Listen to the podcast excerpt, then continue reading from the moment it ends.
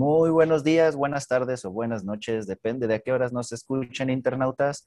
Bienvenidos a Detrás del Doyo. Soy Kakachi Ávila, Jesús Ávila o JB para los compis.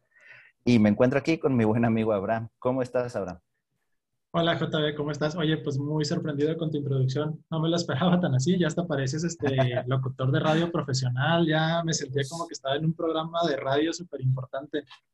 Pues poquito a poquito hay que ir mejorando, ¿no? Sí, no, no, claro que sí. No, pero sí, este, fíjate que si no te conociera, sí diría, este chavo se me hace que trabaja en el radio o algo así, o tiene un podcast de artes marciales. pues algo así por allá vamos. Algo así. No, fíjate, muy contento, eh, pues todavía con mucho calor aquí en, en, la ciudad de Chihuahua, me imagino que allá tú en Juárez, este, igual sufriendo el calor, ¿no? Nos estamos derritiendo, amigo mío. Sí, hoy, hoy en la tarde este, salí un poquito aquí de casa y estuvo como que amenazando la lluvia con caer, pero al último solo fueron unas gotas y como que me quedé con las ganas de que lloviera así suave. Pero bueno. Así, pues, por acá también están cayendo lluvias espantaflojos, dice mi mamá. espantaflojos. Sí, pero pues bueno, ojalá que en estos días nos toque días un poquito más frescos. Sí, una buena llovidita hace falta. Pero sí, bueno, este, no sé si quieras, eh, vamos a empezar a entrar un poquito más en materia. El día de hoy tenemos un tema que yo creo que es muy interesante y, que yo creo que la mejor persona es que, no sé, que seguimos entrenando artes marciales, que las tratamos de hacer de manera constante o, o las hacemos ya como nuestra parte de nuestra vida. En alguna de estas cosas que vamos a mencionar, nos podremos sentir identificados aunque no hayamos hecho eso. No sé si quieras decirle a, a nuestros escuchas qué tema les tenemos hoy. Claro que sí. El tema que nos toca hoy, internautas, es las razones por las que alguien deja las artes marciales. Así es, razones por las que alguien deja las artes marciales. ¿A qué nos referimos con eso? Eh, a lo mejor una persona que entrenó o que empezó más bien a entrenar, no sé, karate, taekwondo, muay thai, kickboxing, lo que tú quieras. Y que a lo mejor al principio empezó muy, muy motivado, que veías que siempre iba a sus clases, que no faltaba, que le echaba muchas ganas a los entrenamientos, que dejaba el alma en el tatami, y de repente dejan de ir, de repente ya se vuelven inconstantes o pues simple y sencillamente abandonan el arte. Entonces, JB y yo nos dimos a la tarea de en la semana hacer una lista de seis puntos que nosotros consideramos como que las razones, pues, ¿qué dirías? Como las más comunes o eh, sí, pues se podría decir las más comunes, porque la verdad sí, sí hay como que un mundo de razones por las cuales las personas dejan de hacer las actividades que más les gustan, que más quieren, o que en algunos casos hasta no le terminan de llamarle la atención o se acabó el encanto. Pero pues creo que lo, se englobaron muy bien en esas, en esas, este... Seis puntos. Seis, seis posibles razones más comunes. Sí, como, dices tú, hay, mil razones. Obviamente cada persona pues tiene su propio contexto y su propia historia personal, ¿no? Así es. Pero yo creo que de lo, que hemos visto tú y yo en nuestras escuelas, con nuestros alumnos, con nuestros compañeros o con amigos que a lo mejor han desertado de, bueno, como dices tú, desiertado de las artes marciales, este, englobamos en estos seis puntos. Entonces, ¿cómo ves? ¿Te arrancas con el primero? Claro que sí. De hecho, creo que es uno de, los más, más, más comunes cuando alguien llega hasta desinformado, que dice, ah, pues aquí se ve que están haciendo ejercicio y, llega y luego, luego la primera clase y, les tocó un día pesadísimo, les tocó un día en el que, no sé, por ejemplo, el de acondicionamiento. Y pues es así como que, oh, llegaste en un buen día, hijo mío, pero pásale, pásale, vamos a ver, a ver qué tal que, sería como el equivalente para los, las personas que hacen pesas el día de pierna, ¿no? El que no le gusta a nadie. sí, podría ser equivalente a eso. la primera razón es la mala impresión. La primera razón tenemos una mala primera impresión de la clase, ¿no? Sí, mala primera impresión. Una mala primera impresión. Cierto, cierto, perdón. Este, como que a qué nos referiríamos con una mala primera impresión. Este, no sé, a mí, fíjense, algo que, me gusta mucho de este punto y algo que quisiera recalcar, este, nosotros los que somos maestros o profesores de, artes marciales, yo algo que, siento mucho es que tenemos mucha responsabilidad para con nuestros alumnos. Y nuestros alumnos que entrenan este, nuestros estilos o, o el estilo que ellos elijan, también tienen cierta responsabilidad ante las personas que no lo conocen. ¿A qué me refiero? Por ejemplo, yo voy a tu escuela en Juárez de Muay Thai. Sí, yo voy a tu escuela, yo no sé nada, yo este, quiero aprender Muay Thai. Y luego yo en tu escuela, a lo mejor, no sé, llego contigo y veo que tú, pues a lo mejor, pues no eres, no le echas ganas, eres un profe que a lo mejor no se capacita, a lo mejor tu escuela está muy sucia, muy desordenada, eh, veo que no te interesa la clase y todo eso. Entonces yo, Abraham, o yo, alumno que fui a tu clase, yo no voy a decir, ah, ¿sabes qué? El profe JB como que es medio chafa, mejor busco otra escuela. Yo lo que digo es, ah, el Muay Thai está chafa. Como que la gente no, este, a veces no sabe como que separar el profe del estilo. No sé si me explico con lo que quiero decir. Sí, sí, sí, te explicas. sí, sí, sí, cierto, sí pasa. Sí pasa seguido. O sea, de que, por ejemplo, llegas a una escuela, no sé, de Limalama, ¿no? Y dices tú, ah, quiero aprender Limalama. Y a lo mejor la escuela está súper chida, está súper profesional, el maestro está bien capacitado, te pone atención, te enseña y sientes que, que estás como que en muy buenas manos, tú no dices, ah, qué buena escuela, tú dices, el Himalama está increíble. ¿Sí me explico? Entonces, una, como que más o menos por ese lado nos queremos ir cuando decimos que una persona mm, tiene una mala impresión de una escuela de artes marciales y que por eso puede llegar a desertar. ¿O tú qué opinas? Sí, concuerdo completamente contigo. Y lamentablemente tienes mucha razón en eso de que la gente casa mucho el arte marcial con el, con el profesor. Que pues de todo, pues, de hecho pasa en todos los, se podrían, bueno, se podría decir en todos los negocios. O sea, si tú llegas y llegas a, a un Soriana, digamos, y ves que también que está todo cochino o que la cajera te, te, vio mal ni te supo atender, algo así. Nada, es que Soriana no sirve. Eso es verdad. O sea, sí pasa mucho en todo lo que tenga que ver cuando tú vas y sueltas lana en algún lugar. O sea, terminas casando al lugar con las personas que te atienden, con las personas en las cuales este, estás, pues tienes que entablar la, la, la relación, la, la conversación. Entonces, sí, sí, sí llega a pasar mucho. De hecho, creo que actualmente pasa más, este, por ejemplo, con las, las redes sociales. O sea, hay mucha, hay mucha gente que llega a los gimnasios de pesas o llega inclusive al gimnasio y voy a tomarme una foto con el profe o voy a tomarme una foto aquí este, con el costalito o levantando la pesa. Y, y si no encuentran como que un lugar para poder tomar esa foto, también así como, ah, este gimnasio no me gusta. Bueno, pero ajá, o sea, ahí, ahí sí ya estamos como que entrando un poquito al objetivo de la gente, ¿no? A lo mejor que como dices tú, que si nada más quieren una foto y a, lo mejor pues no, esa persona pues independientemente de, de, que el profe sea muy bueno o le eche muchas ganas, muy probablemente ni siquiera se va a quedar porque pues le interesa más la foto, ¿no? Pero eh, sí. Sí, pero fíjate que ahora con lo que dices de que relacionamos mucho la, las marcas o las tiendas como nos tratan, o con cómo nos tratan más bien, eh, me, me, me, destapaste un recuerdo que no tenía, fíjate, me hiciste así como que un... un pop. Ajá, me desbloqueaste un recuerdo. Hagan de cuenta que yo cuando tenía aproximadamente unos 19 años, eh, estaba yo estudiando mi carrera, ¿no? Y, y en ese entonces yo trabajé de mesero en un café. Es un café que estaba aquí en Chihuahua y me parece que en Juárez también había sucursales. Es un café que ahorita ya no existe. No sé si algunos de ustedes lo recuerdan o lo conocieron o alguna vez este, fueron a tomarse algo ahí, pero se llamaba el Bus Café, Bus Café. Entonces, yo trabajaba ahí, yo era mesero, y hagan de cuenta que en alguna ocasión a, nosotros nos dieron alguna una capacitación o de cómo tratar a los clientes y todo eso.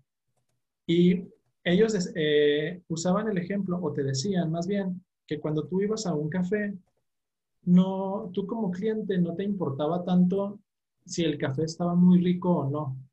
Tú más bien de lo que te acordabas es si te la habías pasado bien en ese lugar. Si, si tenías una buena memoria, si estuviste a gusto, si te divertiste, si a lo mejor estabas con la chica que te gustaba y en ese momento pasaron la, la, la música esa con la que hiciste ese clic eterno, a lo mejor el café estaba frío, no estaba tan rico, lo que tú quieras, pero aún así vas a recordar como que el lugar con mucho cariño. Entonces, en una escuela de artes marciales, no digo que no sea importante, en este caso, el contenido, ¿no? Que sería pues el arte marcial en sí. Obviamente es importante, muy importante, de hecho sería... Sí, pues que es la meta. Ajá, yo diría que es lo... exactamente, yo diría que es lo más importante, pero este, a lo mejor si te llevas una mala impresión, como decía, de que el profesor a lo mejor no fue amable contigo, a lo mejor tus compañeros son muy hostiles o sientes que es un ambiente como de, no sé, como negativo, como de, de competitividad no muy sana o como que no hay tanto compañerismo, muy probablemente no vuelvas a, ese, a esa escuela, a ese gimnasio. Exactamente, que mira, yo digo que lo siguiente que voy a decir entra dentro del primer punto como del segundo punto al que vamos. Ah, pues nos sirve hasta de liga, mira. Sí, exactamente, para que veas. aquí entra mi personaje de, de, sistemas, donde pongo, pongo el link para poder ingresar al siguiente. Ah, perfectísimo. A ver. Eh, entra como primera impresión, pero entra también como una falta de paciencia. Cuando llegan y llega, llega alguien nuevo llega este, en el momento en el que tú estás haciendo acondicionamiento, que estás haciendo algo que es un poquito menos del arte marcial y más para, el acondicionamiento de, tu equipo. Ok. Este, y entonces, y es que yo creí que iba a ser otra cosa, que esto era distinto, que, o sea, que ya se quedaron, te dieron la oportunidad, este, ponle, dos días, y pues esos dos días tú ya hiciste otra cosa pues un poquito distinto de, lo que es el arte marcial. Digamos, en tu caso que estuvieras viendo el ataque con puños este, o, las defensas. Y al siguiente día, pues ya viste el acondicionamiento físico con los chicos, estiramientos, etcétera, etcétera. Y no viste tanto las patadas.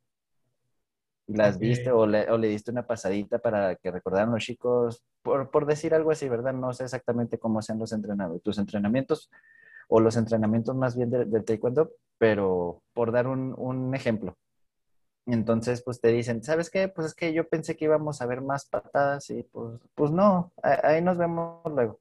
Como que ahí entra la falta de paciencia. Como que a veces llegan también a, los gimnasios de artes marciales y, y, es que estamos viendo otra vez esto o, este, o estamos siendo muy repetitivos.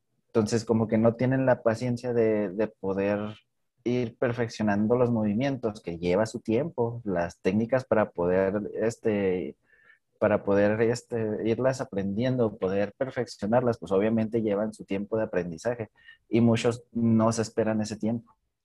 Claro, este, fíjate que ahora que, ahorita con el ejemplo que usaste, regresándome un poquito al punto uno de, de, la, mala, de la mala primera impresión, eh, ese ejemplo que usaste se me hace muy valioso. Por ejemplo, cuando alguien llega a la escuela por primera vez, en, el caso mío de, del taekwondo, ¿no? que llegan y dicen, profe, quiero aprender taekwondo. Eh, hagan de cuenta que, bueno, nosotros en general, los viernes es cuando hacemos combate. El viernes es de combate, ¿no? Todo el día es combate el viernes. Y ya las demás cosas, por ejemplo, los pumses, las pumses eran las formas, eh, o las técnicas al, al, domi, o creo que en tu caso le dicen escudos a los escudos o así, ya lo vas repartiendo en la semana, ¿no? Según los, los, objetivos de ese bimestre, semestre. Entonces, por ejemplo, cuando alguien nuevo llegaba, yo le decía que fuera cualquier día menos el viernes, porque él todavía no estaba listo para el combate, ¿no? Entonces, ahí como que vas cuidando que él vaya poco a poquito y como tú dices, este, ahora sí ya pasando al punto número dos, que es la falta de paciencia. La falta de paciencia puede ser que alguien también deje las artes marciales. Ya hemos dicho, en, hemos dicho en episodios anteriores que las artes marciales son un camino muy largo, muy, muy largo. Este, no vas a, a hacerte una persona que tenga buenas habilidades o buena condición física o que aprendas a tirar muchas patadas en pocas semanas. Es algo que te va a llevar años, no meses, te va a llevar años. Años este, hacer las patadas este, súper rápidas, súper fuertes, ser este, más diestro en combate y todo eso, te va a llevar un tiempo. Entonces, hay personas que, no sé si la palabra sea que no están dispuestas como a esperar tanto tiempo o como que quieren tener resultados muy rápidos. O no sé tú cómo la veas. Sí, no. Eh, igualito, igualito lo, lo, veo. Hay mucha gente que en cuanto entra ya luego, luego ya quiere estar peleando, ya quiere estar dando las piruetas o ya quiere estar dando los golpes este, espectaculares que llegan a ver en algún combate en internet o que llegan a ver en alguna, en alguna película, malamente, ¿verdad? Porque pues sabemos que las películas tienen mucha producción, pero, o sea, llegan con la desesperación de yo ya quiero, yo ya quiero ser profesional.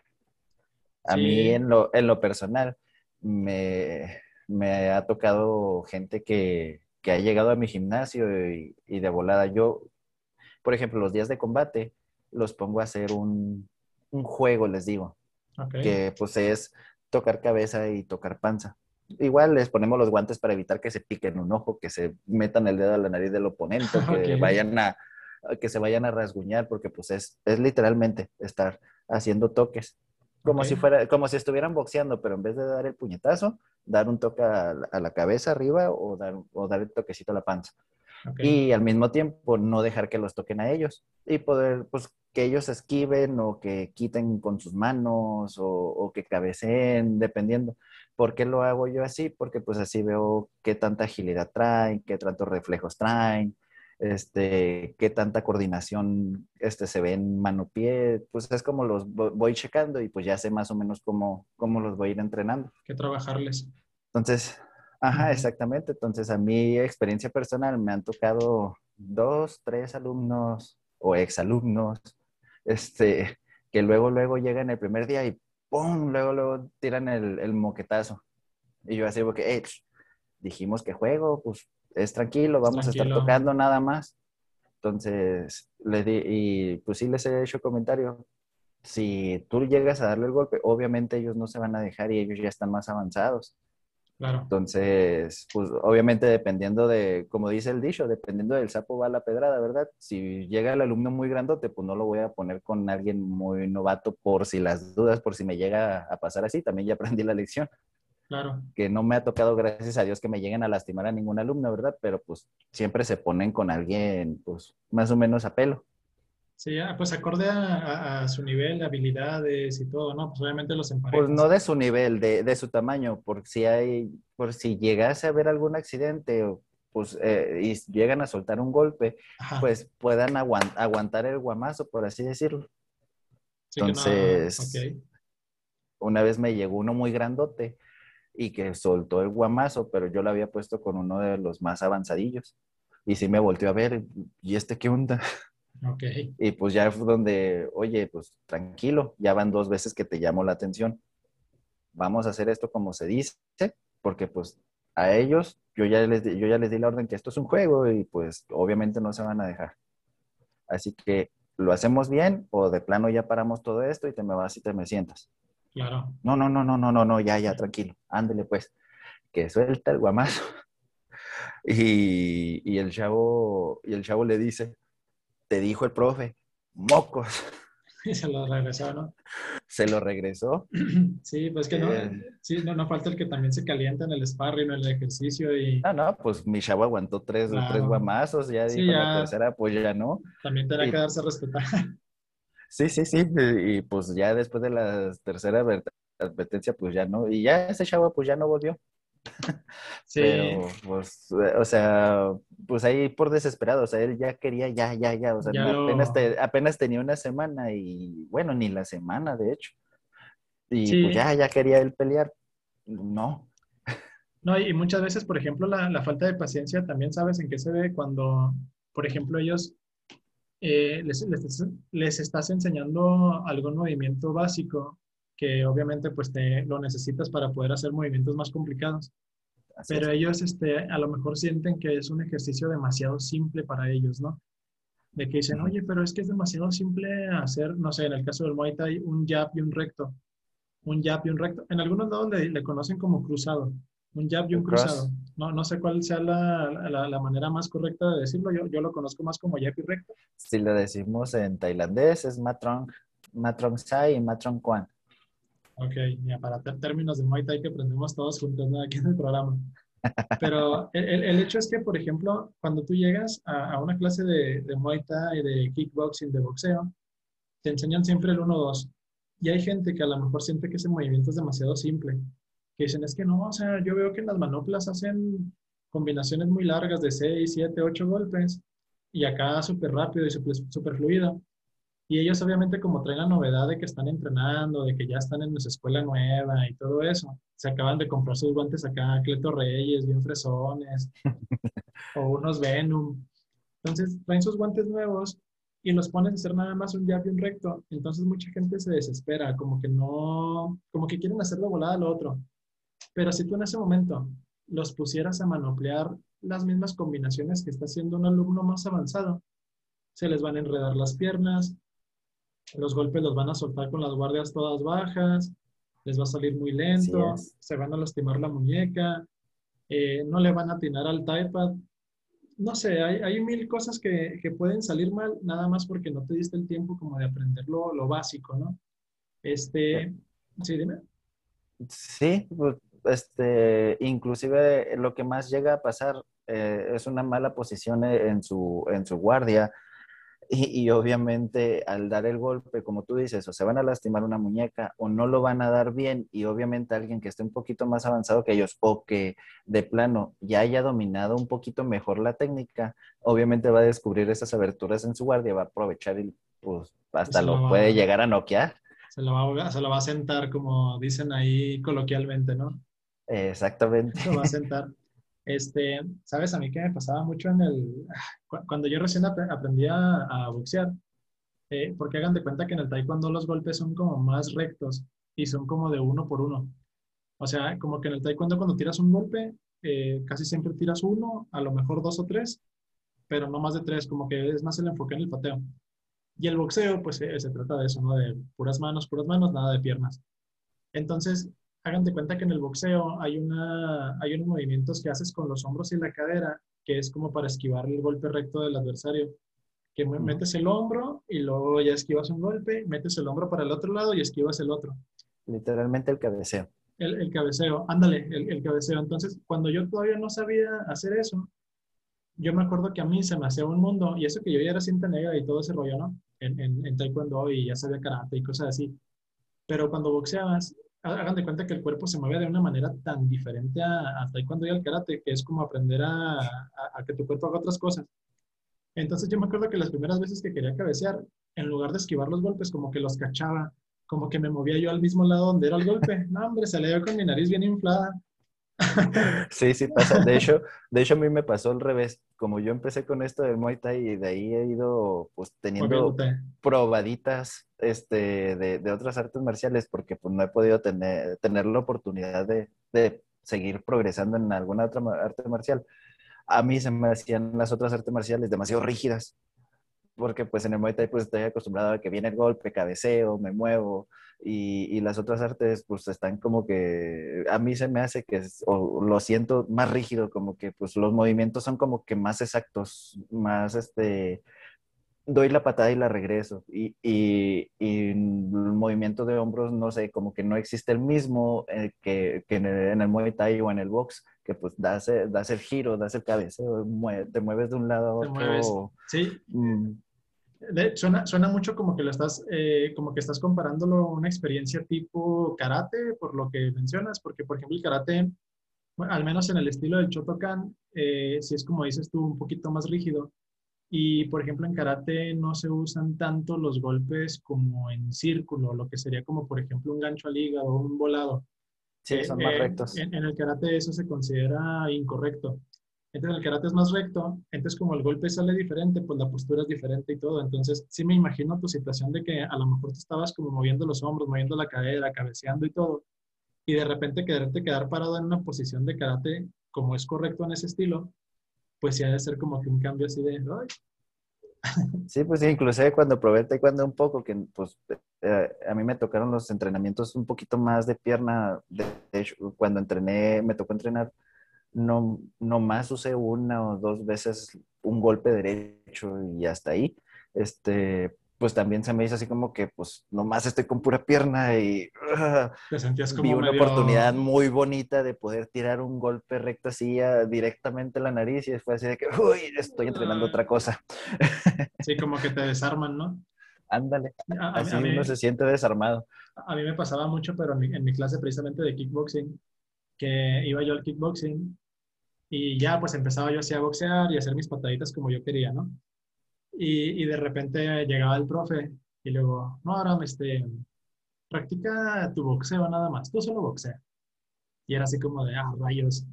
O sea, me estás diciendo que no patee y, a mí lo que más uso es el taekwondo. Dije, uy, pues bueno, ya estoy boxeando. Y como dices tú, te sientes como desarmado, te sientes como... Algo falta, no me puedo mover libremente. Sí, ándale, te sientes como extraño. Entonces, pues ¿en dónde entraría la falta de paciencia ahí? Pues en que tienes que estar poco a poco, primero hacer el jab el recto o el jab cruzado, como lo conozcan, y poco a poquito ahí mismo vas a aprender a mover tus pies, vas a aprender a, hacer otro tipo de golpes, esquivar y cosas así, ¿no? Y aquí es donde entra mi magia de hombre de sistemas nuevamente. Ok. Porque podemos ligar este segundo punto con el tercer punto, que es el sentir que no avanza sentir que no A veces, a veces como que sientes esa, esa presión así de que, pues bueno, ya le, ya le di a esto, ya lo estoy dominando, pero me siento todavía como que desarmado, me siento todavía como que medio hecho bola o, o, demasiado tenso. Y ese sentimiento me hace sentir que no avanzo, que no estoy aprendiendo algo más, que no, que no es lo que, lo que yo a lo mejor estaba, estaba buscando al final. Buscando. Sí, fíjate que ahí si me, si me das, eh, si te parece, ahí, tengo dos ejemplos, fíjate, este punto en especial, en este punto en especial tengo dos ejemplos que, que, que de verdad me gustaría compartir con ustedes. Eh, como yo, como yo, les, yo les había dicho, las dos artes marciales que yo más he entrenado es taekwondo y karate. Entonces, hay una patada que se usa, yo creo, en todos los estilos de artes marciales. Yo creo que en todos, obviamente cada uno tiene sus diferencias, tiene su manera de hacerse, pero sería la patada circular o la patada de empeine. ¿Sí? Eh, en algunos estilos pega con el empeine, en algunos estilos pega con la espinilla. ¿Sí? Pero eh, esa patada yo creo, no sé si tú digas que sea la patada más común del Muay Thai, yo diría que sí, o tal vez. Pues, eh, ah, pero pues sí se hace algo distinto a, otras artes marciales. Sí, pero, pero dirías que sí es la más común. como de las más usadas, ¿no? El, yo sé que puede ir abajo, puede ir arriba. A la pierna o a la panza o a las costillas. Con, con, sus variantes, ¿no? Pero es la patada que más se usa, ¿no? En taekwondo igual, o sea, en taekwondo la patada circular se llama pichagi. Pichagi eh, en karate se llama Mawashi Geri. Pero, en Muay Thai, Tai Tat. Tai Tat. Entonces, la Tai Tat del Muay Thai, la Pishagi del Taekwondo y la Mai Geri del karate, más o menos buscan, eh, por así decirlo, objetivos parecidos, pero hay una manera muy distinta de tirar cada una. Entonces, en, Taekwondo, eh, voy a hablar un poquito en especial de Taekwondo. Hagan de cuenta, y en todas las demás también pasa esto. Cuando tú tiras la Pichagi, eh, una de las cosas que tú tienes que aprender es que la fuerza de la patada, al igual que en otros estilos, no viene solamente de tu pierna. Viene, viene también del giro de tu cadera, en algunos casos viene del apoyo en el suelo, en algunos casos, como en el caso del taekwondo, viene del chicoteo de la rodilla. Eh, eh, en el caso de, del karate hay un movimiento último que se llama el sanchin, que es como el, el movimiento o el retroceso perfecto, le llaman. Entonces, todo ese tipo de detalles lo tienes que tener en cuenta a la hora de hacer un movimiento muy simple que haces todos los días. Cuando tú vas a una clase de taekwondo, no hay un solo día que no practiques la patada circular, la pichagi. Es la patada que más se practica. Todos los días la haces, todos los días la haces. Así seas cinta blanca, cinta amarilla o cinta negra, la, la patada siempre la haces. Entonces, ¿Qué pasa cuando un niño a lo mejor, o un adulto, o quien tú quieras, es cinta blanca y tiene a lo mejor entrenando, no sé, un par de meses, de repente hace su examen para cinta amarilla y ya lleva un año o algo así, y llega un día a clase y le dices, ahora vamos a practicar la patada circular. Y él así como de, ay, otra vez, profe, pero ¿por qué si todos los días la hago? Pues sí, chavo, pero esa es la patada que todos los días se usa, la que más usamos en combate. Y aparte, es la patada que más puedes llegar a mejorar. Porque no sé si te pase, seguro tú lo ves en tu clase, cuando alguien está aprendiendo a hacer la patada circular, no giran el pie de abajo, por ejemplo. Y al no girar, el pie, al no girar el pie de abajo, además de que no estás metiendo el, el, todo el potencial de esa patada, que es la cadera y todo lo que les expliqué ahorita, pones en riesgo las articulaciones de tu rodilla, porque estás haciendo un movimiento que es antinatural a tu pierna. Y a la cadera también, también llega a haber lesiones en la, en la, cadera por el mal giro, pues tratan de, de, dar la patada bien, sin mover bien el pie, pues obviamente la cadera la están sobregirando. Entonces, también hay pequeña lesión ahí, inclusive los que no giran los hombros, también la lesión en la espalda, donde nomás sí. quieren girar la pierna. Entonces, ajá, cuando tiran una patada circular este, de manera incorrecta, sigue siendo una patada fuerte, sigue siendo una patada que duele. Sí. Sí, ¿te puedes seguir noqueando? Sí. Pero si, si la patada giraras la cadera, este, metieras el, el impulso de, de, tus hombros y todo lo que explicó JB, la patada va a ser muchísimo más rápida, muchísimo más efectiva y vas a tener más chance de recuperación. ¿A qué me refiero con chance de recuperación? De que si la otra persona cuando le tiraste la patada te la detuvo o la esquivó, tienes chance de ponerte en guardia más rápido. Como o de, de hacer una segunda patada o de hacer una... algún tipo de contraataque. Así es, eso en el karate se conoce como el sanchin. Entonces, como el, el, el, el regresar rápido a tu guardia, eso es algo súper importante porque tú no sabes si la patada que tiraste va a ser suficiente como para noquear o terminar el combate, ¿no? Sí, Entonces, para hacer algún tipo de daño. Exactamente. Entonces, en el caso del taekwondo, la pichagui muchas veces no la tiras sola, la tiras acompañada de, de, dobles, de otro tipo de patadas, de técnicas más complejas. Eh, en el Muay Thai la, la, la, la patada circular eh, no siempre va sola también, puede ser una low kick, puede ir acompañada de un poquito de boxeo, de, de una rodilla. Entonces, del clinch, de, del, del clinch, algún tipo eso, de combinaciones.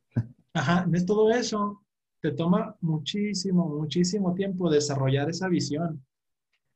Entonces, no es que nada más que tu profe te quiera poner a hacer 10 pichagis o 10 maguachigeris o 10 taitats, ¿cómo? Taitat. 10 taitats a los domis. No es que te esté poniendo a hacer lo mismo nada más porque no se le ocurrió qué hacer. Es porque necesitas hacer todos los días esa patada y todos los días practicarla. Sí, pues de, de hecho, este, como creo que ya lo dije en podcast pasados, pero que nuestro buen y querido maestro Bruce Lee decía, no uh -huh. le tengo miedo a alguien que sabe hacer mil patadas, sino a alguien que ha hecho mil veces la misma patada. La misma patada.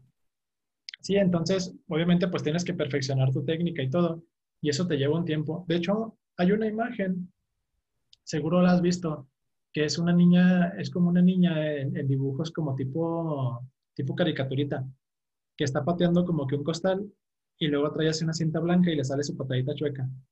Y luego ya después en el siguiente cuadrito tiene ahora una cinta ah, amarilla, ahora trae una cinta amarilla y está haciendo la patada como que un poquito metiendo la cadera.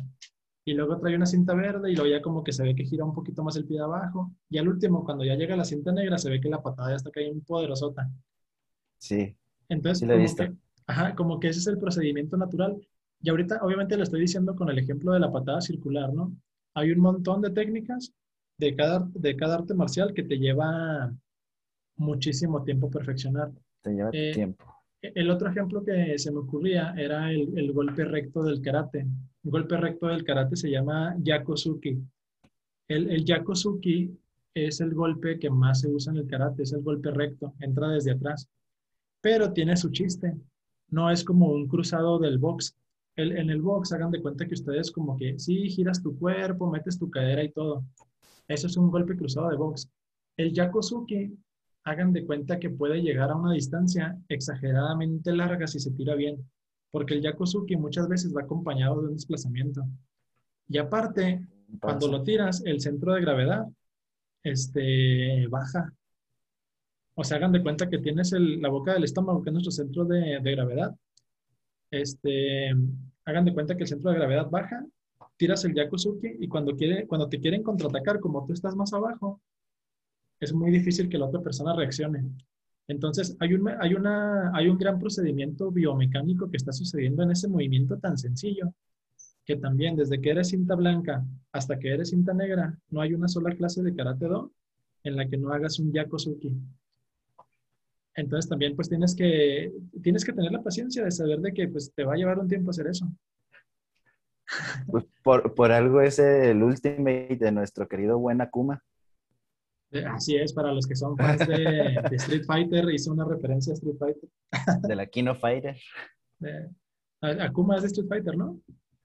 Eh, no. Takuma. Takuma, te, te quer- querrás decir Takuma. Takuma Sakazaki. Ándale, Takuma. Sí, Taku- Akuma. Takuma. Ah, es una T más, una T menos. Sí, con una T. es, un, sí, es un videojuego, no, no vale como persona normal. sí, Takuma Sakazaki. Takuma, sí, cierto. Sí, sí, el, el Pues Yakuza. por, por algo es un, un buen golpe en, es- en ese videojuego, entonces obviamente Ah. en la vida real Ah, en la vida real es un duele. excelente, duele bastante. He recibido uno y, y sí, duele bastante, la verdad. Sí, a a mí me, me consta que duele, también lo he recibido. Este, duele sabroso. Si te lo Sí, llegan así a... sabrosísimo, Sí. que llega a ser hasta como un golpe de, de judicial, de esos que duelen pero no dejan marca. No, duele. eh, si te lo llegan a dar en la boca del estómago, Duele Sí. ricolino. sin aire un buen rato y, y, pues bueno, el, el Yakuzuki. Entonces es un golpe que se usa mucho. Ha- Hay mil ejemplos. La, la pichagi del, del taekwondo, el, el clinch del muay thai tiene su chiste. No es nada más agarrar al otro y Sí, abrazarlo. o sea, no, no, nada más. Sí. Tienes que jugar con tu punto de equilibrio, tienes que Sí. saber qué golpes puedes usar en el momento, Tiene- tiene su dónde, chiste. dónde puedes dar paso. Sí, sí, tiene, sí, todo tiene su chiste. es un buen vals. Es un buen vals. Entonces, tiene su chiste cada arte marcial, chavos. Eh, la falta de paciencia, yo creo, eh, de los seis puntos que tenemos, yo creo que sería uno de los, eh, de los más comunes, de hecho. De que mucha Eh, gente El, se el más grave. El más Sí. grave porque pues llegan a caer en el tercero que, que estábamos diciendo hace ratito, de sentir que no avanzan. La misma falta de paciencia hace que sientan que no están, que no están avanzando, como les decía. Avanzando. que Oye, aquí, aquí ajá. va este, mi poder de, de sistemas otra sistemas? vez, Ok. porque todo esto lo podemos agarrar y convertir en un link para poder avanzar a la siguiente página, ok. al siguiente punto, que es, nos puede llevar todo esto, la falta de paciencia, la- el sentir que no avanzo. Este, si llego con esas decadencias a, a llegar a querer ir a un torneo, puedo tener una mala experiencia en algún torneo. Mala experiencia en un torneo. Fíjense que, híjole, se me hace que aquí voy a decir algo medio polémico, JB. Changos. ¿Cómo la ves? Me, Pues, me- a ver. me- me autorizas A o, si, o si ves que me estoy acá medio desviando, me regañas, ¿no? Déjame, déjame, le hablo a la gerenta. No, ha de estar comiendo dormida. Sí. Sí, ya para que, para que me expulsen aquí de la redacción. Miren, eh, una, una mala experiencia en un torneo. Eh, a lo largo de, de- de nuestras carreras como profesores, tanto JB como yo hemos llevado alumnos a, a competir. Ha- Hay torneos de Muay Thai aquí en el estado muy buenos. Hay muchísimos, hay muchísimos torneos de Taekwondo en el estado muy buenos. Hay torneos nacionales, hay, hay muchas cosas, ¿no? Entonces, eh, eh, nosotros afortunadamente vivimos en un país, vivimos en una sociedad, diría el Joker. no, vivimos en un país donde el nivel en artes marciales es muy alto. Eh, de hecho, si se fijan, el, el taekwondo es un deporte que todos los, los Juegos Olímpicos le da medallas a México, por ejemplo, o a cada rato hay este, campeones mundiales en la disciplina. En el Muay Thai tenemos representantes que andan en otras partes del mundo representando al país. Entonces, eh, eh, como que las artes marciales en México siempre han sido, no sé, muy exitosas, ¿no? Pues que somos Entonces- un país guerrero. Es un, ándale, es como que un un país que está país de acostumbrado guerreros. a- exactamente, como a defenderse, con gente con el corazón muy grande. Pues himno nacional. Eh, sí, mexicanos al grito de guerra. Tienes razón. Exactamente. Entonces, eh, fíjense, una mala experiencia en un torneo, ¿a qué me quiero referir? Puede pasar por muchas cosas. Tú llegas a un torneo. Aquí, lo, lo polémico o lo que yo siento que puede medio dividir aquí la, la opinión, y lo voy a decir con mucho respeto para otros maestros y todo. Yo siento que hay ocasiones que a los profes se nos puede ir la onda. Digo, se nos puede ir la onda en llevar a un alumno que a lo mejor no estaba preparado. Yo creo que ahí los maestros tenemos que tener muchísimo, muchísimo cuidado en cuidar a cuál de nuestros alumnos llevamos, porque la integridad física de él es lo primero. Exactamente. Entonces, si nosotros vemos que uno de nuestros alumnos no está listo, yo en lo personal, me imagino que JB va a compartir conmigo esta idea, yo mejor no lo llevo, no lo llevo al torneo. ¿Por qué? Porque el torneo, hagan de cuenta que por más entrenado que esté tu alumno o por más que te hayas preparado tú, las variables que hay en el torneo son exageradamente muchas, altísimas. O sea, tú no sabes contra quién te va a tocar, qué tan preparado está el otro, este, si el otro trae un día donde todo le está saliendo, si tú en ese día andas en un día en que no das una, este, a lo mejor ese día, no sé, no fue tu día y el otro se amaneció acá con el espíritu de Goku adentro, ¿no? Y entonces todas las patadas que él está, está intentando le salen, a ti no te sale ni una. ¿Y qué tal que te noquea o te lesionan? Entonces, eso sí puede ser algo que te desmotive bastante como a seguir entrenando. Ahora imagínate que a lo mejor tu maestro te llevó al torneo por alguna razón, pero que tú no estabas preparado. Esas este, posibilidades de que te ocurra algo así, que te noqueen, que te lesionen, que te ganen por una barrida, aumentan exponencialmente. Así es. De hecho, este, los alumnos nuevos, por lo menos yo en lo, en lo personal, cuando son muy nuevos y llega a haber algún torneo pues en puerta, los llevo a ver, que sepan qué es lo que se hace, cómo, cómo se vive ese día, echarle porras a sus compañeros. Claro. Este, pero hasta ahí, para que sepan qué, qué, es, porque también cuando te llevan un torneo y nunca has ido a un torneo de artes marciales en tu vida, llegas y te sientes chiquito, chiquito, chiquito. Sí, que demonios, ¿a dónde vine? Todavía me puedo ir. Los nervios son canijos, los nervios son canijos. Y, algo que les digo mucho, fíjense también, otra cosa, y lo voy a decir con mucho respeto para los padres de familia. Muchas veces los padres de familia ven a su hijo en el, en el gimnasio, ¿no? En el dojo, acaso de karate, en el doyan, taekwondo, en, en el, ¿cómo le llamas a tu, el kai? Kai Muay. El Kai Muay, en el caso de, del Muay Thai, ¿no? Entonces, oye, pero si yo veo a mi hijo que, que en el doyan este, se mueve súper padre, patea muy alto y todo, y aquí en el torneo, ¿por qué no se movió? Eh, señor, es que ya estar ahí abajo en el tatami, en el torneo, los nervios están gruesos.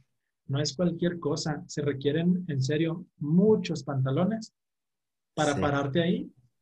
Y, tu rendimiento, sobre todo las primeras veces cuando estás muy nervioso, tu rendimiento tiende a bajar.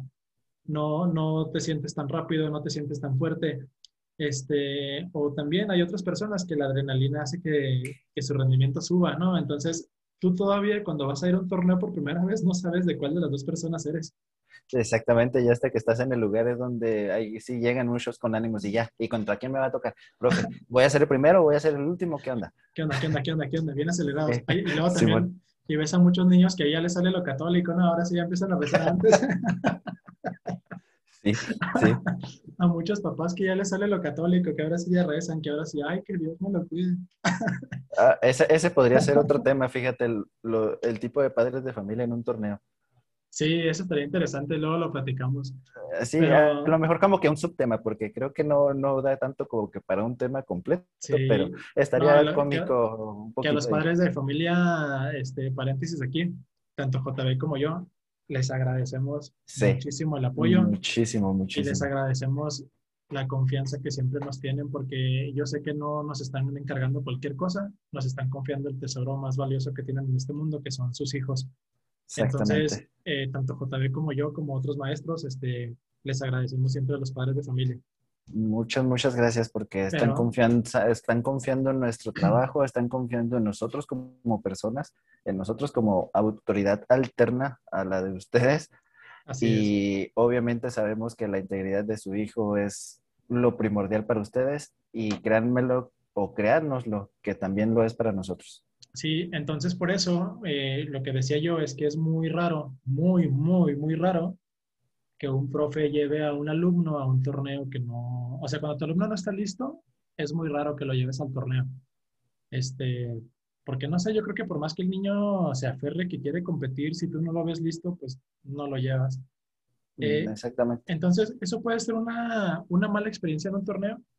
Otra cosa que puede pasar también es que y, y, también esto ya pues es un poquito ajeno a, a, al, al alumno y a los maestros a veces, es que a lo mejor el torneo estuvo mal organizado, o a lo mejor el jueceo estuvo pues medio dudoso, o, hubo cosas que a lo mejor no te gustaron tanto y esa también puede ser una experiencia que puede hacer que las personas se desanimen, las personas. Entonces, este, e, es, difícil como que eh, a veces tratar de que los torneos sean perfectos porque es muy difícil organizar uno y es muchísima la gente que asiste, es mucha la gente que quiere competir, pero yo creo que una mala experiencia en un torneo puede pasar, pero en, la mayoría de los casos los torneos siempre son de muy buena calidad, siempre son muy buenos y tanto los alumnos como padres de familia y profesores siempre salen muy contentos. Entonces, si ustedes apenas están empezando artes marciales o no han ido a algún torneo, es una experiencia que JB y yo recomendamos, miren, al super 100%. Así es. No sé si quieras utilizar tu superpoder de, de sistemas para cambiar el siguiente punto o si todavía tienes algo de, de una mala experiencia en un torneo. Pues he tenido algunas pláticas de algunos alumnos de, de malas experiencias en torneos, pero creo que con esto que dijimos englobamos algunas. Sería ya como que traen mucho detalle y, y pues no, la verdad Oye, a, mí me gustaría hacer después un episodio de puras anécdotas de torneos. Ah, yo tengo unas buenísimas. Fíjate que yo no tantas, porque recuerda que tengo apenas pues dos años de, de, maestro, entonces todavía me faltan algunas. Yo más bien son algunas vivencias y algunas pláticas de alumnos que ya vienen de otros gimnasios o de otras artes marciales distintas y llegan al mío. Eh, pero te digo, como que sería entrar como que muy, mucho en detalle eh, o en algún otro tema tal vez. Claro, sí, es, este, es un tema que da para mucho. Pero creo que la técnica de sistemas puede entrar como que en un sublink, porque no hay una manera de, englobarlo tanto, pero creo que, que también las malas experiencias de, en, torneos pueden ser, pueden ser, porque no están en alguna clase adecuada para ellos o a lo mejor no los han llevado a un torneo y no han avanzado porque no están en alguna clase adecuada para ellos. Así es, ese es nuestro punto número 5, no estar en una clase adecuada para la persona, una, una clase adecuada para ti. Eh, ¿A qué nos referimos con esto?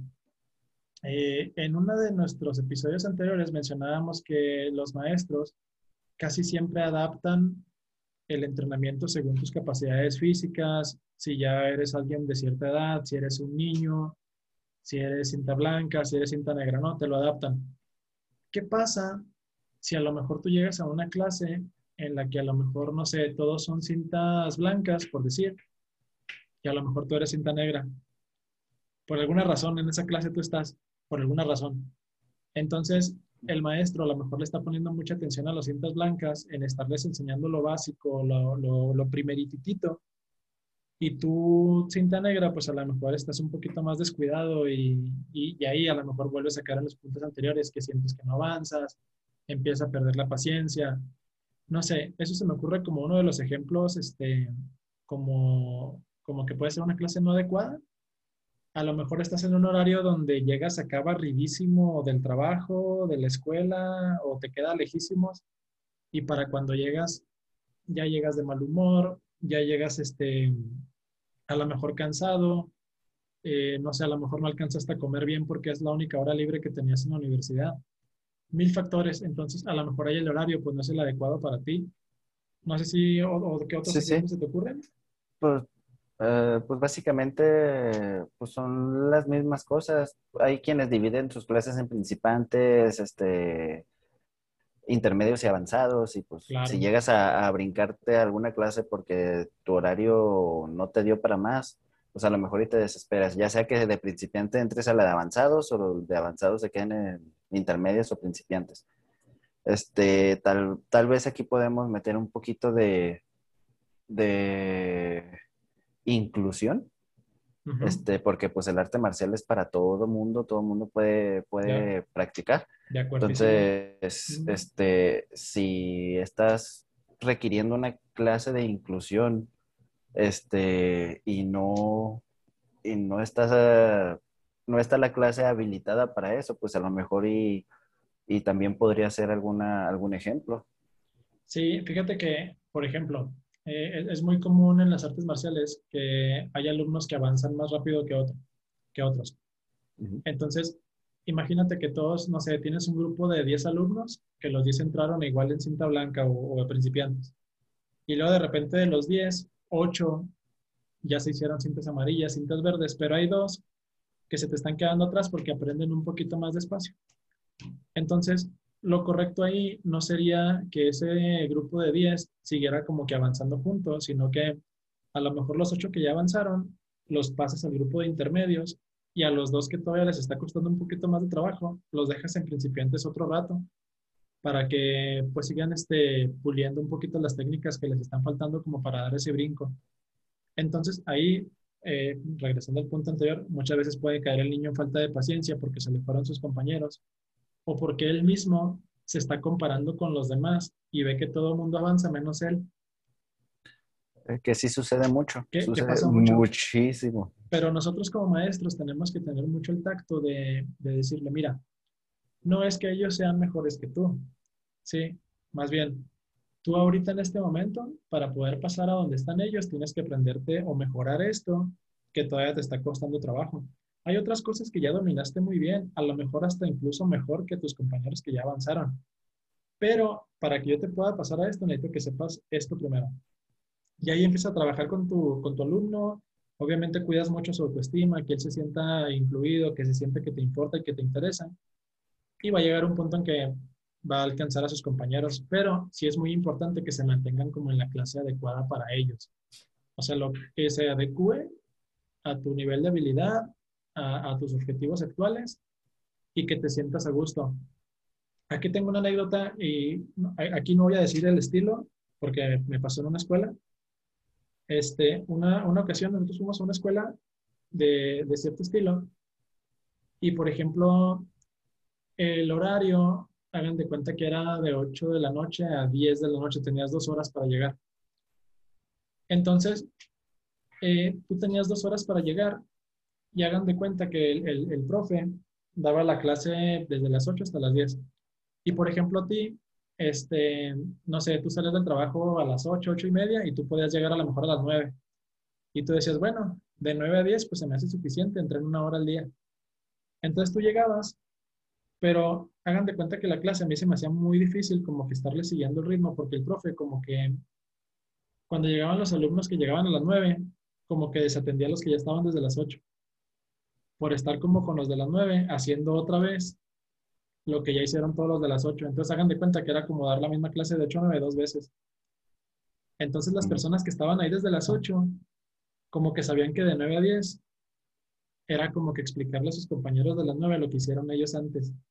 Entonces como que ya no estaba tan chido, no sé si me explico. Sí, sí, pues estás repitiendo otra vez lo mismo. Ajá, entonces era como que yo decía, o, o la gente que estaba desde las 8 era de, oye, pero es que, entonces, ¿de qué me sirve estar aquí a las 8 si a las 9 también es la otra? Y, y, había gente que se desesperaba. Yo en mi caso seguía yendo, o sea, a mí se me hacía padre porque yo lo veía como de que lo estaba repasando más. Uh -huh. ¿Sí me explico? Porque era, pues son dos horas, o sea, aunque sea lo mismo, pero pues lo estoy repasando más, ahí me sirve. Pues es la mejor manera de ver esa situación. Ajá. Yo no lo veía como algo negativo, a mí era algo que en lo personal no me molestaba, pero yo veía que muchos de mis compañeros, este, como que se iban por ese rollo. Entonces, eso se me ocurría como a lo mejor una especie de, de, de que no estás en una clase adecuada. Eh, tenemos un último punto, JB, a menos que quieras agregar algo en, en este último. Tenemos no, un último punto y ya con este cerramos el tema, ¿no? Sí, así es. Entonces, ¿te lo avientas? El último punto, llegar a la última cinta o a cinta negra uh -huh. y pensar que ya terminaste. Llegar a cinta negra o a la cinta equivalente en tu estilo y pensar que ya terminaste y te retiras. Así es, y ya, sí, no, ya no vuelves porque pues piensas que ya acabaste la escuela. ¿Cuándo hacemos un episodio nomás de ese tema? Pues depende de qué tanto quieras abarcar, porque pues hay anécdotas, hay de, sí, de, de, de, todo en este, en este punto. Sí. Fíjense que este también, junto con el de la falta de paciencia, es uno de los temas más este, recurrentes y una de las cosas que más vemos en todos los estilos.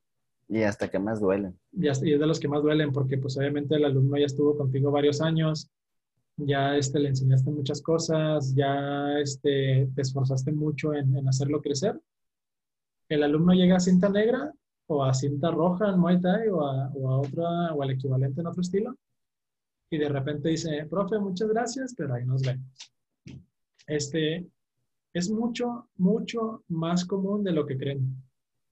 Mucha gente piensa, a lo mejor muchos de los que nos están escuchando que, que, a lo mejor no se han animado a entrenar artes marciales o que no están tan involucrados en este mundo, eh, piensan que es algo que no sucede tanto y, y, y, lo cierto es que no, es algo muy común. De hecho, analicen muchos de las personas que quieren empezar, casi siempre el objetivo que tienen es llegar a ser cinta negra. Es que eso es lo que te iba a decir. También ahí depende mucho este, eh, de nosotros el cómo hacemos que lo vea la sociedad. Muchos decimos así como que, ah, es que pues la cinta máxima es la cinta negra, por ejemplo. Entonces muchos piensan que ya nomás llegan a la cinta negra y hasta ahí se acabó. Como que también no, no saben lo que hay el después de. Sí, como que sienten que ya tocaron techo. Ajá, exactamente. Entonces, este, lo que pasa aquí, hagan de cuenta que nosotros, eh, no sé si en el caso del Muay Thai es el mismo, me imagino que sí, pero por ejemplo, en, casos como el, Taekwondo, el Karate o el Himalama, cuando tú llegas a cinta negra, este, se considera como que apenas estás aprendiendo el estilo, como que apenas vas a aprender tu arte marcial. Eh, de hecho, hagan de cuenta que en el, en el Taekwondo, cuando tú eres cinta blanca, se llama que eres cinta blanca décimo cup CUP, se llaman los grados. Y luego van, van bajando. Después es amarilla, noveno CUP, amarilla, octavo CUP, y así te la vas llevando. Y llega un punto en que en lugar de que te hagas este cero CUP, te haces cinta negra. Entonces ya estás en cero. Y a partir de ahí empiezan a subir unos grados que se llaman Dan. Primer Dan, segundo Dan, tercer Dan y así. En el karate es lo mismo, nada más que en lugar de CUP se llaman Qs, Qs con K décimo Q, noveno Q, y así hasta que llega a cinta negra, igual te haces primer dan, segundo dan, tercer dan. Eh, ¿Por qué explico esto? Porque cuando tú llegas a cinta negra, no has tocado techo todavía, hay un montón de grados más arriba que puedes alcanzar este, que todavía puedes alcanzar, que todavía puedes lograr. Y además, cuando eres cinta negra, si te pones a pensar, en realidad apenas llevas como unos seis años, siete años de entrenamiento y, además hay personas que, que llevan entrenando artes marciales 20, 25 años, bla, bla. Entonces, cuando tú eres cinta negra, como que apenas empieza el entrenamiento más, este, más intenso, es cuando los torneos más padres este, ya puedes participar, todo ese tipo de cosas, cuando ya comprendes un poquito más tu arte marcial. ¿O tú cómo la ves, Jota? Pues es que, de hecho, se supone que cuando llegas a la décima cinta, que es no, pues lo normal dentro de bastantes artes marciales o dentro de todas las que conozco, no sé si hay alguna que maneje más de las 10. Pues son como 7, 8, ¿no? Más o menos. ¿O 10? Sí, pues eh, según yo son 10 en, en, bastantes, ¿no? Te digo, no estoy bien consciente de, de, las otras. Si pueden, déjenos en comentarios los que ya entrenen algo para seguirnos nutriendo. Sí, porque en Taekwondo son 7. Son 7. Eh, blanca, amarilla, verde, azul, marrón, roja y negra. Ah, bueno, es que también las combinaciones de, por ejemplo, hay algunos que manejan amarillo, el amarillo con negro, amarillo avanzado. Ah, y, eh, ah, es que sí, a eso, me refiero. Ándale, es que eso de los avanzados, ah, entonces ya te entendí.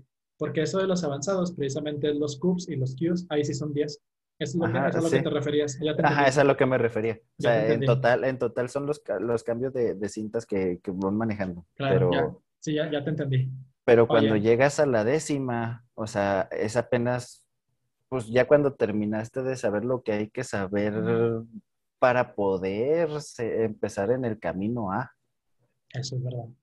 O sea, por ejemplo, en Muay Thai, aquí en México, hasta ahorita, este, y hasta donde yo tengo entendido, son 10. ¿10 grados o qué? 10 grados, pero aparte en Tailandia, si no mal recuerdo, son otros 5.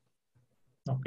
Pero pues ya para esos, aparte de que tienes que ir a Tailandia a, entrenar un rato, este, tienes que cumplir ciertos requisitos que según no mal recuerdo, creo que también pasan en Taekwondo. Sí, para que te den el siguiente dan, el, el, siguiente, el siguiente nivel, pues tienes que cumplir ciertos requisitos que tantos alumnos o tantos campeones o dependiendo del arte marcial, pues lo que te van pidiendo, que, que vayas este, tú logrando o que vayas tú teniendo tus metas. Entonces como que la, como que la recompensa, por así decirlo.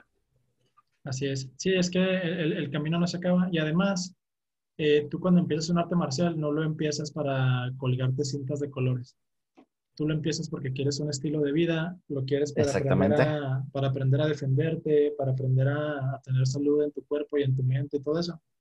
Entonces, es un estilo de vida, no es un estilo de ocho años, un estilo de siete años. De hecho, yo creo que más bien es como que un poquito al revés, ¿no? Sí, pues lo que nos pintan la, televisión, las películas, los libros, las historias, de que, ah, es que es cinta fulanita en fulanita arte marcial, te quedas así como que, ah, qué chido, o sea, voy a conseguir un arte marcial, pues, el arte marcial del libro, porque me gustó cómo lo pintaron aquí y ya quiero ser tal cinta para ver si me puedo aventar tal patada.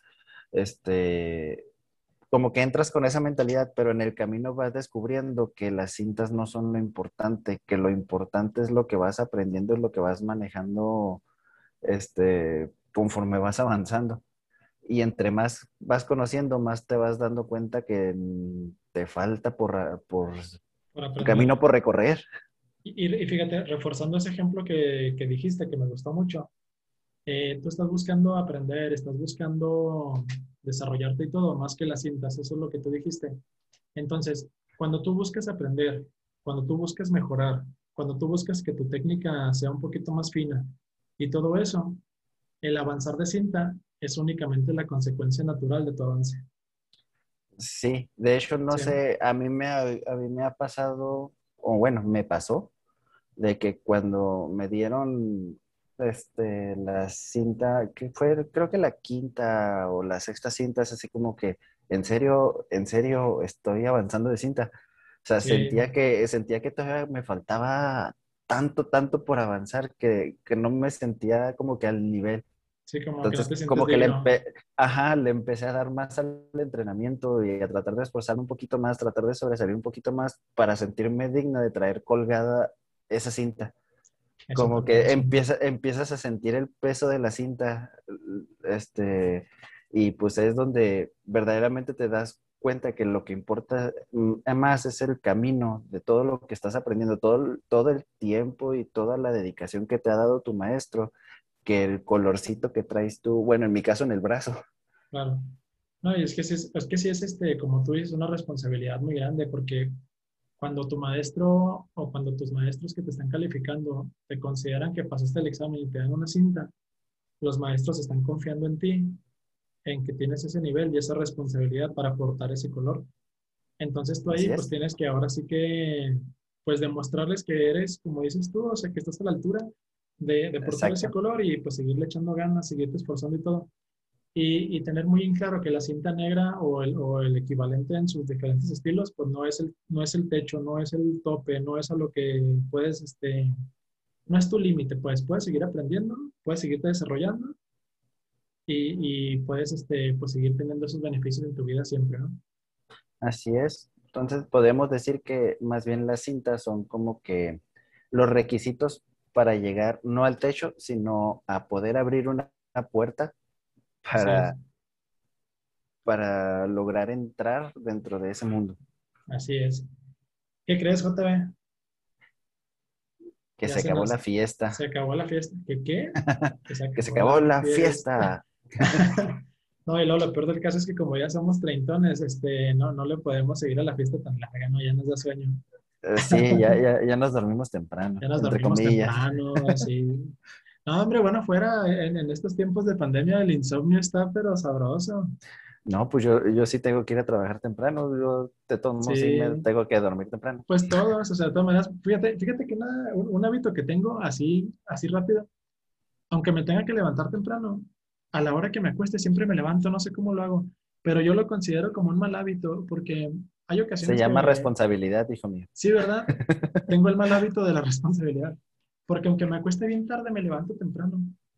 Eh, pero bueno, de hecho sí, este, en, las mañanas que voy a mi clase, también que me tengo que levantar temprano. Hay ocasiones que el día, el día anterior tuve un insomnio así horrible y aún así me levanto. Afortunadamente, ¿no? Sí. pero bueno, JD, pues un gusto el, el, haber hecho este episodio contigo. Yo creo que el tema estuvo muy interesante. Eh, así es. Eh, en los comentarios Si ustedes consideran que los puntos que dijimos les faltó alguno, hay alguno que ustedes consideren que, que haga que una persona este, desista de las artes marciales o que haya razones por las que dejen de ir a una de sus clases y que se nos haya pasado a mencionar, déjenlo en, nuestros, en, su, en la sección de comentarios. Les agradecemos muchísimo el apoyo a, a, nuestro proyecto, a nuestro podcast. Les agradeceríamos mucho que en los episodios que ustedes vean, que nos dejen comentarios sobre lo que les gustó, cosas que a lo mejor les gustaría que nosotros platicáramos, sugerencias que nos tengan para que este programa mejore.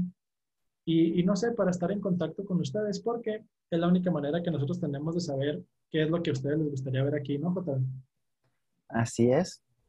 Pero pues bueno, internautas, este fue otro episodio de Detrás del Doyo.